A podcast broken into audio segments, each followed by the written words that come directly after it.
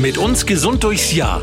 Ein Podcast des St. Theresien Krankenhauses Nürnberg. Wieder einmal heißt es mit uns gesund durchs Jahr. Ich begrüße Sie sehr herzlich zu einer neuen Folge des Podcasts mit dem St. Theresien Krankenhaus Nürnberg. Mein Name ist Anja Müller und ich freue mich, dass Dr. Werner Krauper wieder bei uns ist, der Chefarzt der Klinik für Gastroenterologie. Hallo, Herr Dr. Krauper. Guten Morgen, Frau Müller. Diesmal haben Sie uns ein recht anspruchsvolles Thema mitgebracht, nämlich die Refluxkrankheit. Anspruchsvoll deswegen, weil Diagnose und Behandlung einer Refluxerkrankung wie Detektivarbeit ist, habe ich bei der Recherche gemerkt, und viel Erfahrung voraussetzt. Reflux ist ja ein anderes Wort für Rückfluss. Was fließt denn da von wo nach wo? Bei der Refluxkrankheit geht es um Rückfluss von Mageninhalt in die Speiseröhre. Der Mageninhalt kann natürlich ähm, Essen sein, kann flüssig sein, kann äh, nur die Säure sein und abhängig davon, was da zurückfließt, entwickeln sich halt entsprechende Beschwerden. Und warum heißt die Krankheit dann auch Gerd? Also das hat nichts mit einem deutschen Vornamen zu tun. Also es geht weder um den Fußballer Gerd Müller noch um ja. den Ex-Bundeskanzler, sondern Gerd heißt gastroösophageale Refluxkrankheit und das E ähm, steht für den, das englische Wort für die Speiseröhre Esophagus, also Gastroesophageal Reflux Disease, GR ERD. Oder könnte man auch einfach Reflux sagen? Oder, Refluxkrankheit, ja, genau. genau. Mhm. Und Sie haben ja schon gesagt, da fließt der Mageninhalt zurück in die Speiseröhre, aber ich dachte immer, unten an der Speiseröhre, da gibt es wie so eine Art Ventil, dass das eigentlich eben nicht passieren soll, denn ähm, sonst würde das ja dauernd passieren bei uns irgendwo, dass der Mageninhalt wieder hochkommt, oder? Das ist richtig. Das ist auch so, dass äh, erfreulicherweise Mageninhalt gelegentlich mal hochkommen kann. Da gibt's einen ganz physiologischen, transienten Reflux, ähm, wo eben immer mal wieder eben kleine Mengen Flüssigkeit und vor allem halt auch Luft, die man dann aufstoßen kann, eben aus dem Magen entweichen können. Aber normalerweise hat die Speiseröhre das gut im Griff und kann das eben sehr rasch wieder klären. Mhm. Ähm, aber ähm, im Laufe des Lebens ist es eben so, dass mit jedem Atemzug das Zwerchfell da sich rauf und runter bewegt an dieser Verbindungsstelle zwischen Speiseröhre und Magen und eben dann diese Haltebänder zwischen der Speiseröhre und dem Zwerchfell ausleiern und auch eben bestimmte andere Erkrankungen an dem Schließmuskel, eben auch neuromuskulär oder aber äh, durch, durch Vernarb Vernarbungen und so weiter Probleme machen können, sodass der irgendwann weniger funktionell taugt. Ja? Mhm. Und dann kann es eben sein, dass der eben zu eng oder zu weit wird. Und wenn der zu weit wird und eben nicht mehr richtig abschließen kann, ähm, dann kann es eben zu dieser Refluxkrankheit kommen. In vielen Fällen ist es eben so, dass auch der Magen durch vermehrten Druck, wenn man zum Beispiel einen großen Bauch hat und eben viel Druck in dem Bauch ist und dann auch einen engen Gürtel trägt, eben der Magen auch hochrutscht und dann eben, äh, eben auch der Speiseröhrenschließmuskel und das Zwerchfell nicht mehr auf derselben Stelle, sondern übereinander versetzt drücken. Und dann kann es eben sein, dass man eben auch ähm, eine einen Reflux, einen pathologischen Reflux entwickelt. Der dauert dann länger als ein normaler Reflux, der geht weiter rauf als ein normaler Reflux und die Speiseröhre klärt den auch nicht mehr so gut. Also das wird nicht mehr so gut abtransportiert in den Magen. Dann kann es sogar sein, dass eben bei manchen Patienten eine richtige Säuretasche oberhalb eben des Zwerchfells entsteht, wo dann dauerhaft Säure drin steht und dann eben auch zu einer Entzündung der Speiseröhrenwand führt. Denn die Magensäure, die ist ja irgendwie sehr, ja, wie soll ich sagen, also die, die ist ja schon aggressiv. Irgendwie. Die ist extrem aggressiv, die hat einen pH von 1. Der normale pH von Wasser ist 7 mhm. ja? und äh, das ist der neutrale und, P und 1 ist eben das, das sauerste, was es gibt. Ja, und äh, jeder von uns weiß das ja auch, wenn man mal auf, sauer aufgestoßen hat, das, das haben Sie ja auch schon gesagt, und es ist dann äh, praktisch in diese Speiseröhre kommt, dann brennt das auch. Ne? Das kann gescheit brennen, ja. Das wird bei, bei manchen, die das zum ersten Mal erleben, die haben das Gefühl, sie haben einen Herzinfarkt. Mhm, mhm. Aber dieses normale Sodbrennen, äh, was wir jetzt auch so vielleicht äh, schon immer mal erlebt haben, wenn man mal was gegessen hat, was einem nicht so gut bekommt, oder manche Leute vertragen ja auch einige Nahrungsmittel nicht, ist das jetzt schon so eine Vor Vorstufe? Kann das schon so ein, so ein Warnhinweis sein auf Reflux? Das kann sein. Ähm, häufig merkt man eben den Reflux auch nicht tagsüber, sondern der findet ja häufig auch nachts und im Liegen mhm. statt, wo eben dann äh, der Magen leichter eben, äh, wenn, wenn eben äh, es zu dieser horizontalen Liegeposition kommt, eben auch in die Speiseröhre auslaufen kann, wenn dann dieser Verschlussmechanismus des unteren Speiseröhrenschließmuskels einfach nicht mehr so taugt. Mhm. Und das äh, haben Sie ja eben schon gemeint, äh, da gibt es ja verschiedenste Symptome. Manche denken, man hat einen Herzinfarkt. Warum denn? Welche Symptome können denn da noch auftreten? Also das Hauptsymptom ist eben dieser brennende, aufsteigende Brustschmerz. Aber es kann eben dann auch zu äh, besonderen Symptomen kommen, die man zunächst auch vielleicht gar nicht damit assoziieren können, wie Halsschmerzen oder Heiserkeit, wenn man eben vor allem nachts diesen Reflux hat, der halt dann bis äh, oben an den Kehlkopf geht. Ja. Es kann Aufstoßen, Blähungen, Völlegefühl eben vorkommen. Übelkeit kann eben mit da sein, wenn man da ständig das Gefühl hat, es drückt einem da was oben. Man verträgt natürlich manches besser was äh, als anderes, zum Beispiel saure Nahrungsmittel oder scharfe werden dann führen dann eben zur Verstärkung der Beschwerden. Ja, und es hat, man hat auch diesen säuerlichen Geschmack im Mund und manche eben auch leiden über Mundgeruch, unter Mundgeruch oder so etwas. Ja. Aber das würde sich ja schon über eine längere Zeit entwickeln. Ja, das ist so, ähm, dass das eben äh, im Laufe des Lebens häufiger wird, weil eben, wie gesagt, mit jedem Atemzug ähm, diese, diese Haltebänder belastet sind.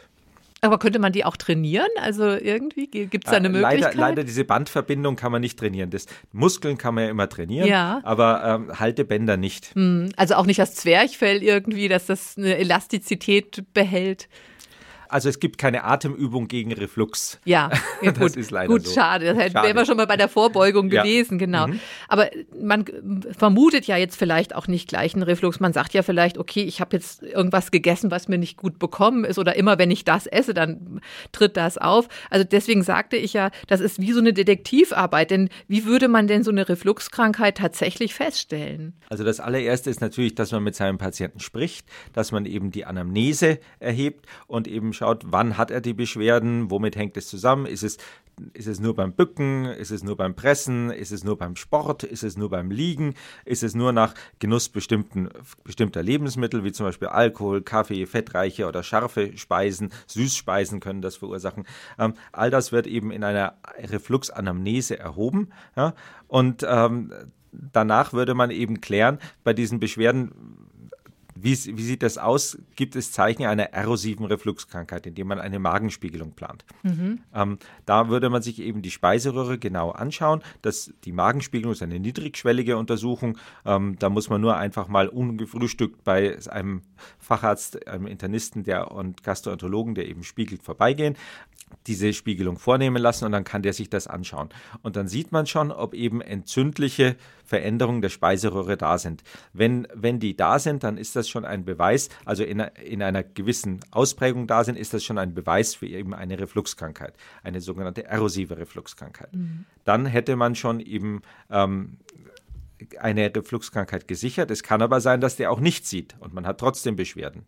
In dem Fall ist es, geht die Detektivarbeit weiter dann ähm, ist eben eine Spezialuntersuchung, die man dann machen könnte, äh, die sogenannte 24-Stunden-Impedanz-pH-Metrie. Das ist eine Untersuchung, wo man eine äh, Sonde über die Nase, über die Speiseröhre bis in den Mageneingang legt. Die ist sehr dünn, ähm, so in etwa wie eine Kugelschreibermine von der Dicke her. Mhm. Und äh, die ist flexibel und weich und mm, am Anfang vielleicht mal kurz unangenehm, aber man gewöhnt sich sehr schnell dran. Und die kann über 24 Stunden sowohl den pH-Wert messen, als auch eben den elektrischen Widerstand zwischen der Speiseröhrenwand und der Sonde. Und dann kann man eben sowohl ähm, sauren als auch nicht sauren Reflux erkennen. Saurer Reflux würde den pH-Wert in der Speiseröhre absenken, nicht saurer Reflux würde zumindest den elektrischen Widerstand absenken, weil eben dann äh, die, die, durch, die, durch die Flüssigkeit eben die Leitfähigkeit zunimmt. Nicht saurer Reflux wäre dann vor allem Luft oder wie muss ich mir das vorstellen dann? Das nicht saure Flux kann. Äh, Luft, äh, Luft würde man jetzt nicht feststellen, aber Flüssigkeit würde man feststellen. Mm, aber genau. wenn dann die, Ma also Magensäure ist ja immer sauer, also was ist, ist da der immer sauer, je ah, nachdem, okay. was man, was man eben getrunken mhm. hat. Ja, ja? Ah, verstehe. Oder es gibt ja auch Medikamente, die eben die, die, den Säuregehalt äh, der, der Magensäure senk, äh, senken und damit den pH anheben. Oder aber es gibt eben auch Erkrankungen, die dazu führen, dass der Magen gar keine Säure mehr bilden kann. Wenn der zum Beispiel eine chronische Magenschleimhautentzündung hat, dann gibt es Mägen, die einfach gar keine Säure mehr produzieren können, weil die schon so geschädigt sind. Und wie würde man dann behandeln? Also ich kann mir vorstellen, dass der Leidensdruck ja bei einigen Patientinnen und Patienten schon groß ist. Wenn das dauernd auftritt, dann hat man ja wenig Lebensqualität. Viele helfen sich mit Hausmitteln, indem sie eben erst einmal was trinken, wenn sowas auftritt, um eben das zu verdünnen. Ja, oder auch mal Milch, weil, sie, weil man eben merkt, es tut einem gut. Und dann gibt es eben diese sogenannten Antazida. Das sind halt Medikamente, die äh, äh auf äh, Aluminiumbasis meistens eben dann äh, Säure binden und den pH eben abpuffern. Ja, das sind so diese handelsüblichen Medikamente, wie man sie in der Apotheke bekommt. Und dann gibt es aber auch heutzutage erfreulicherweise stärkere Medikamente, die die Säurebildung im Magen noch stärker unterdrücken. Ähm, das sind diese sogenannten Protonenpumpenblocker. Mhm. Äh, die haben alle gemeinsam, dass sie auf Azol enden. Ja? Also da gibt es Pantoprazol, Omeprazol, äh, Esomeprazol, Rabeprazol. Ähm, in der Reihe, Reihenfolge, wie ich sie jetzt aufgezählt habe, werden die auch immer stärker wirksam. Ja? Und ähm, die äh, können dann eben die Säurebildung im Magen sehr stark unterdrücken. Und wenn wirklich diese Magensäure das Problem ist, dann hilft, hilft das auch gut. Wogegen die natürlich nicht gut helfen, das ist äh, Volumenreflux. Ähm, wenn eben ähm, viel Flüssigkeit zurückfließt und das Problem eben einfach die Menge an, an Flüssigkeit ist, die da zurückkommt. Das ist eben das, wenn man sich bückt und man hat sofort was im Mund. Ja. ja mhm. ähm, da hilft natürlich auch keine Säureunterdrückung. Und es gibt auch bestimmte reizende Stoffe, die halt nicht Magensäure sind, sondern zum Beispiel Gallensäuren, die aus dem Dünndarm kommen. Ja. Mhm. Auch dagegen hilft das dann natürlich nicht. Aber das ist wahrscheinlich auch so, dass man sich diese Medikamente besser verschreiben lässt und nicht einfach herumexperimentiert aus der Apotheke, oder? Also wenn man mal so gelegentlich mal Sodbrennen hat, weil man weiß, man hat das gegessen, was man eh nicht verträgt, aber man hat so Glusterer drauf, ja. dann kann man das natürlich einfach damit mal äh, wegdrücken, indem man halt, ich sag mal zum Beispiel eine Rennie nach dem, nach dem Essen einschmeißt. Ja. Ähm, manche sind auch schon so weit, dass sie eine Pantoprazol nehmen, weil sie schon wissen, damit schlafen sie dann besser. Äh, aber wenn man diese Beschwerden regelmäßig hat, ähm, dann ist es schon Sinn und vor allem halt über einen längeren Zeitraum, drei Monate oder mehr, dann macht es schon Sinn, dass man einmal zum äh, Spezialisten geht und den Magen und die Speiseröhre mal anschauen lässt. Und wenn man jetzt mit den Medikamenten keine Besserung erreicht, wie geht es dann weiter? Ja, das, das sind sehr leider äh, relativ viele Patienten. Ähm, ein, also die meisten haben eine, eine Besserung auf diese Azol-Präparate, diese Protonenpumpeninhibitoren, aber ein, ein Teil der Patienten, so in etwa 20 Prozent, die haben keine rechte Besserung. Ähm, die haben dann zum Beispiel Probleme mit Volumenreflux, die haben Probleme äh, mit diesen Gallensäuren oder, oder andere Geschichten, die da zurückfließen und die eben dann auf die Standardbehandlung nicht gut ansprechen. Für diese Patienten haben wir am St. Theresien Krankenhaus ein Refluxzentrum gegründet und versuchen dann für die Lösungen zu finden.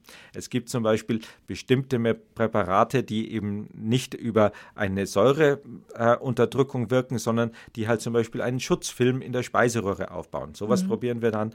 Oder aber die auf dem Säuresee, der im Magen schwimmt, so eine Art Deckel produzieren, die halt ein Überschwappen in die Speiseröhre verhindern sollen.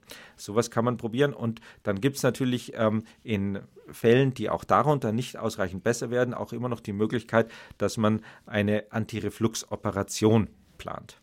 Ja, wie, wie würde die aussehen? Also würde man da, könnte man da die Bänder wieder straffen, von denen Sie gesprochen haben? Also man kann zumindest den Magen wieder versuchen, an seinem physiologischen Ort ähm, zu fixieren und auch den Winkel zwischen dem Mageneingang und eben diesem oberen Teil des Magens, der ähm, Fundus genannt wird bei uns, äh, eben der, der da häufig gestreckt ist, wieder so spitz hinzukriegen, dass das etwas physiologisch ist und bereits eine Refluxbarriere entsteht. Und häufig macht man dann aber auch eine sogenannte Fundoplikation Operatio, das ist eine Operation, wo man diesen oberen Anteil des Magens, den Fundus, wie eine Manschette eben um die Speiseröhre herumlegt und dann dort fixiert mhm. während der Operation. Das geht alles heutzutage mit einer Bauchspiegelungsoperation, da braucht man keinen großen Schnitt.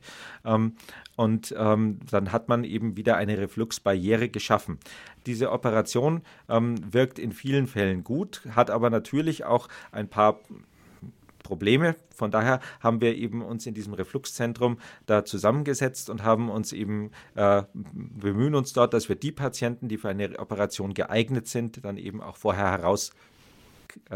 Äh, Dafür ist es häufig auch nötig, dass man neben dieser 24-Stunden-Impedanzperimetrie, die eben diesen Reflux beweist, auch noch eine Manometrie der Speiseröhre macht. Das ist eine Druckmessung und Motilitätsmessung, wo man eben auch äh, über die Nase eine Sonde einführt, an der so lauter so kleine Perlen aufgereiht sind, die dann kleine Druckabnehmer sind und wo man eine Druckkurve bei jedem Schluckakt, man lässt den Patienten dann eine kleine Menge Wasser schlucken, das macht man so zehnmal nacheinander und dann wird eben eine Druckkurve Kurve aufgezeichnet und dann sieht man, ob die Speiseröhre normal funktioniert. Und ähm, wenn man jetzt zum Beispiel eine Speiseröhre hat, die total schlaff ist und man macht so eine Operation und würde so eine Manschette machen, dann kann der Patient hinterher schlecht schlucken, weil die Speiseröhre eben gar nicht mehr in der Lage ist, über diesen erhöhten Widerstand mhm. dann hinwegzukommen. Und dann hätte man dem Patienten nicht geholfen. Oder aber es finden sich bei dieser Untersuchung manchmal auch ganz andere Erkrankungen, als man zunächst vermutet hat. Bewegungsstörungen der Speiseröhre, die dann auch anders behandelt werden müssen. Mhm. Und äh, Sie sagten es ja schon, da treten ja dann auch Schluckbeschwerden auf. Ist es denn so, dass Schluckbeschwerden ähm, Folge oder Ursache von Reflux sind? Meistens ist es die Folge von Reflux. Mhm. Schluckbeschwerden können ja entweder ähm, Probleme sein, dass etwas nicht durchgeht, oder aber es können Schmerzen sein. Ähm, und ähm, wenn man jetzt eben zum ersten Mal Schluckbeschwerden hat, ähm, dann sollte man das äh, beobachten, ist das mit einem Schluck Wasser wieder weg? War das vielleicht nur ganz kurz mal der Fall? Aber wenn das immer mal wieder kommt, dann ist es ein, ein Warnsymptom und sollte eben dazu führen, dass man äh, auch den Spezialisten aufsucht und so eine Speiseröhrenspiegelung, Magenspiegelung vornehmen lässt, damit man eben ausschließt, ob da nicht eventuell doch durch äh, länger wirkenden Reflux eine Engstelle aufgetreten ist. Und diese Engstelle kann natürlich auch in einzelnen Fällen mal nicht gutartig sein. Es gibt, mhm. es gibt in der Speiseröhre zwei Formen von Speiseröhrenkrebs. Ähm, das Plattenepithelkarzinom und das Adenokarzinom. Das Plattenepithelkarzinom ist häufig assoziiert mit Rauchen und eben Genuss von hochprozentigem Alkohol. Ähm, und dieses Adenokarzinom, das eben am Übergang zwischen Speiseröhre und Magen sich entwickelt, ist aber leider mit dem Reflux assoziiert. Und dieses Adenokarzinom am Übergang zwischen Speiseröhre und Magen ist der im Moment in den westlichen Industrieländern am schnellsten zunehmende Tumor überhaupt. Und der entsteht jetzt äh, durch was? Der entsteht durch chronischen Reflux, durch eine chronische Entzündung der mhm. Schleimhaut, wo sich dann auch am Übergang zwischen Speiseröhre und Magen die, das normale Plattenepithel, das diese Speiseröhre auskleidet, umwandelt in Dünndarmschleimhaut. Aha. Ja. Und mhm. dieser chronische Entzündungsprozess, den kann man eben endoskopisch sehen. Und das ist auch der Grund, weshalb man heutzutage, wenn man einen Patienten das erste Mal endoskopiert, auch häufig eine Magenspiegelung mitmacht und eben schaut, ist da so eine Refluxkrankheit da und äh, findet sich da vielleicht auch schon so ein umgewandeltes Schleimhaut, äh, eine Oberflächenschleimhaut, ähm, das nennt der Fachmann dann Barrett-Ösophagus. Und ähm, dann kann man damit eben Patienten herausfiltern, die eben ein Risiko haben, dass da ähm, äh, auf dem Weg äh, über die chronische Entzündung und über die Entwicklung von sogenannten Dysplasien in dieser Schleimhaut dann eben auch irgendwann mal so ein Krebs entsteht. Und das ist der Grund, weshalb das heutzutage immer häufiger mal als Vorsorgeuntersuchung mitgemacht wird. Aber das heißt doch auch, also wenn ich das jetzt so höre, dass man so Sodbrennen, wenn es wirklich längere Zeit andauert, jetzt gar nicht so auf die leichte Schulter nehmen sollte. Das ist leider so. Ähm, es ist jetzt nicht so, dass, dass jeder Patient mit Sodbrennen so einen Barrett-Ösophagus kriegt und auch nicht jeder davon einen Krebs kriegt. Aber es ist trotzdem so, dass das eben leider der Tumor ist, der am häufigsten und am schnellsten zunimmt aktuell. Und von daher ist es schon wichtig, dass man sich darum kümmert. Ja gut, es leuchtet ja auch ein, wenn Sie sagen, diese aggressive Magensäure kommt jetzt auf diese Schleimhaut der Speiseröhre, dass das dauerhaft dann Schäden verursacht, leuchtet ja eigentlich dann auch ein tatsächlich. So ist es. Ähm, es ist schon so, dass das Risiko für die Entwicklung von so einem Adenokarzinom da ist. Ähm, und das, äh, wenn man diesen Barrett-Esophagus hat, dann ist das Risiko halt, auch wenn man keine Metaplasie drin hat, so 0,1 bis 0,4 Prozent pro Jahr. Und deswegen äh, nimmt man eben auch die Patienten dann auch immer mal wieder in so eine Überwachungsstrategie mit rein. Jetzt äh, kommen wir immer wieder zum Schluss auch auf Vorsorgemöglichkeiten. Wir haben schon besprochen, einiges lässt sich nicht verhindern, aber wahrscheinlich würde es doch auch schon mal gut tun, wenn man vielleicht auch zum Beispiel den Magen nicht so voll macht oder beispielsweise oder auch vielleicht nicht mit, mit Nahrungsmitteln belastet, die dann dazu führen, dass man eben dieses Sodbrennen entwickelt. Also was kann man selber auch wieder äh, machen? Was hat man selber in der Hand, um äh, hier eine größere Magengesundheit auch äh, für sich zu erreichen? Also Übergewicht, haben wir ja schon gesagt, ist eines der größten Probleme. Ähm, jedes Kilo, das man verliert bei Reflux, ist ein Kilo, wo man weniger Probleme hat. Weil das Übergewicht einfach Weil auch drückt. Das genau. Dieser Druck auf den Magen ist ähm, eben mit dem Übergewicht eben ganz stark assoziiert. Mhm. Dann das nächste ist enge Gürtel. Man würde natürlich dazu tendieren, dass man, wenn der Bauch recht, recht voll ist und er wölbt sich so vor, dass man den ein bisschen mit dem Gürtel wegschnürt. Aber genau das ist leider, was dann das Problem macht, dass dann mehr Reflux entsteht. Also wäre praktisch nicht machen. Diese, diese Mode, wie es früher üblich war mit Hosenträgern, wäre eigentlich gesünder. Wäre gesünder, ja. Aha. aha. Ja, interessant, ja. ja. Äh, ja, da hatten Sie schon gesagt, der Gürtel. Gibt es noch eine Möglichkeit, irgendwie was, was die Ernährung selbst angeht? Ähm, dann äh, gibt es natürlich bestimmte Speisen, die stärker Reflux eben äh, auslösen, wie scharf gewürzte Speisen, Süßspeisen, äh, blähende Speisen. Ja? Das sind all die Dinge, die eben zu vermehrten Reflux führen. Alkohol ist ein großes Problem. Ähm, das merkt jeder selber, der mal eine Menge äh, Wein, äh, viele haben insbesondere bei Weißwein Probleme ich habe es auch schon von Rotwein gehört. Es, man muss pr probieren, was einem, was, was man verträgt und was nicht. Und der Alkohol ist auf jeden Fall so, dass der eben diesen unteren Speiseröhrenschließmuskel erschlaffen lässt, genauso wie manche Medikamente. Es gibt manche Blutdruckmedikamente, die zur Erschlaffung des unteren Speiseröhrenschließmuskels führen und die man dann eben ähm, in dem Fall äh, weglassen sollte oder durch andere ersetzen sollte. Es gibt auch äh, Kaffee ist etwas, Koffein ist etwas, was den unteren Speiseröhrenschließmuskeldruck senkt. Ähm, auch das ist was, was eben dann Probleme Probleme machen kann. Aber gerade bei den Medikamenten ist das denn dann immer so bekannt, dass da so eine Nebenwirkung in dem Bereich auftreten kann? Manchen schon. Ja, aber das ist ja, ich, ich ja. höre ich jetzt eigentlich zum ersten mhm. Mal tatsächlich. Müsste, müsste man dann eben wirklich überprüfen. Ja. Das sind mhm. eben insbesondere bei den Blutdruckmedikamenten, die häufig verschrieben sind, die Calciumantagonisten, die dann eben da Probleme machen können.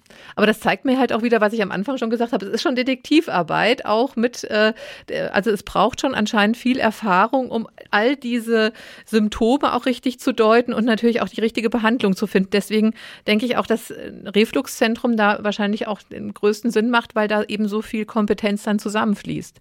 Ja, wir haben auch sehr viel Anfragen in dem Bereich und äh, bemühen uns, dass wir die äh, auch alle mhm. nacheinander abarbeiten.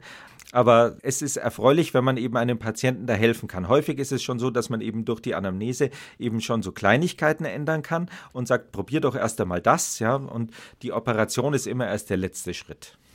Ja, und wenn Sie noch mal mehr über dieses Thema erfahren wollen, dann gehen Sie auch gerne mal auf unsere Webseite www.theresien-krankenhaus.de, wo Sie überhaupt sehr viele äh, Gesundheitsinformationen auch noch mal zu anderen Gebieten natürlich finden. Also vielen Dank, Herr Dr. Krauper, für heute, also zu, für diese umfangreichen Informationen zur Refluxkrankheit. Hat vielleicht der eine oder andere auch in dem Maße noch gar nicht so gehört. Ja, und wenn Sie selber mal eine Frage haben an uns, was wir hier behandeln wollen, dann schreiben Sie uns auch gerne an info@theresien-krankenhaus podcast.de. Für heute soll es das gewesen sein. Wir freuen uns auf das nächste Mal und hoffen, dass Sie dann auch wieder dabei sind. Vielen Dank, auf Wiederhören. Mit uns gesund durchs Jahr. Ein Podcast des St. Theresien Krankenhauses Nürnberg.